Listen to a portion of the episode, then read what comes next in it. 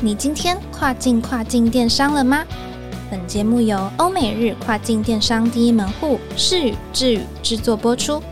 在这个节目里，你即将听到最新最专业的欧洲、美国、日本跨境电商资讯，以及由跨境专家分享的各种有趣电商营运故事。每周一个新主题，带你跨境跨境电商。Hello，各位听众朋友，大家好，我是 Doris，欢迎收听跨境跨境电商。经营跨境电商的卖家朋友们，一定都很想要快速的提升销售业绩。那方法其实有很多种，我们最常见的就是搭配档期进行促销优惠，吸引消费者的目光。除此之外，配合当地的季节节庆，规划一系列的行销活动，也能够有效提升转换率。今天特别邀请到世宇日本电商部的 Ruby 来和我们聊聊如何在日本电商平台规划行销活动，卖家们应该掌握的关键又有哪些？欢迎 Ruby。嗨，大家好，我是 Ruby。经营电商想要让商品销售量快速提升，定期的活动促销并配合档期规划是相当重要的关键。最常见的就是举办活动折扣优惠，吸引消费者。好的促销活动不仅能带来效益，还能同时提升品牌知名度，但必须不断的创新变化，才不会让消费者觉得疲乏。所以啊，这就是考验卖家拼创意的时候了。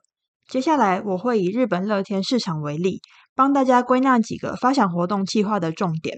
首先，最简单也最快速的方式，就是在电商平台促销活动开跑时，一同参与活动。以日本乐天来说，他们会在每个月的上旬、例行举办为期一周的限时马拉松活动，在三、六、九、十二月期间，还会举办每季最大型促销活动 Super Sale。那关于这些活动，在之前的集数我们都有为大家一一做过介绍哦。在这些大型活动的期间，不只可以让产品有更多的曝光机会，配合活动参加促销优惠，也更容易达成转单的效果。那大家一定都知道，日本一年四季都会因为季节的改变而有不同的活动和作息，每一个时期的相关商品在电商平台的搜寻量都会迅速攀升。举个例子，日本的春天最有名的就是赏樱嘛。这时候有关于防止花粉的产品，像是口罩、空气清新机的关键字，搜寻量都会提升很多。所以在规划活动的时候，卖家可以先观察看看，挑选适合的商品做曝光，成效说不定会比预期的更好。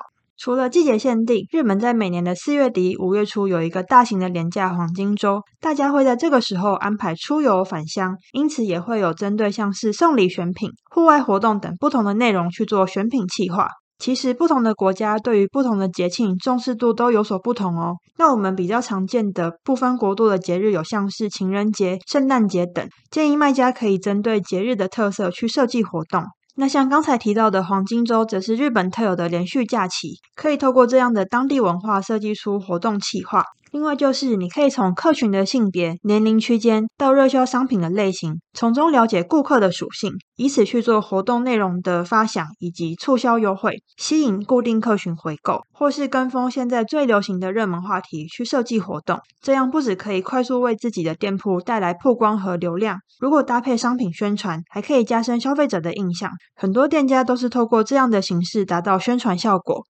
那在经营店铺一段时间，有了一定的品牌知名度以后，卖家也可以利用品牌去做活动企划哦。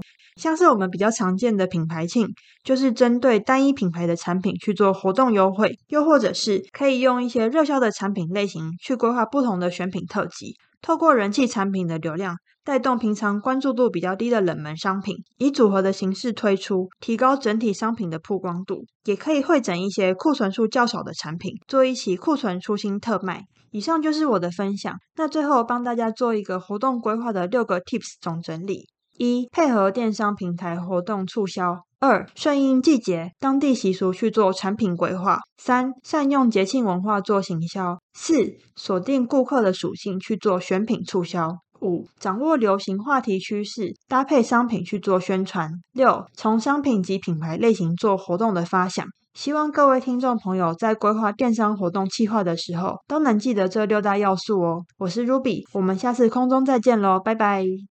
好的，非常谢谢 Ruby 的分享。日本乐天的活动五花八门，也需要不断的推陈出新，但切记绝对不要让顾客觉得是无缘无故的促销，而是要给予消费者一个合理的购物理由。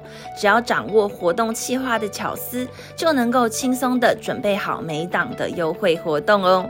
最后也别忘了每周二早上八点钟准时收听跨境跨境电商，让我们带你跨境跨境电商。我是 Doris，我们下周再见喽，拜拜。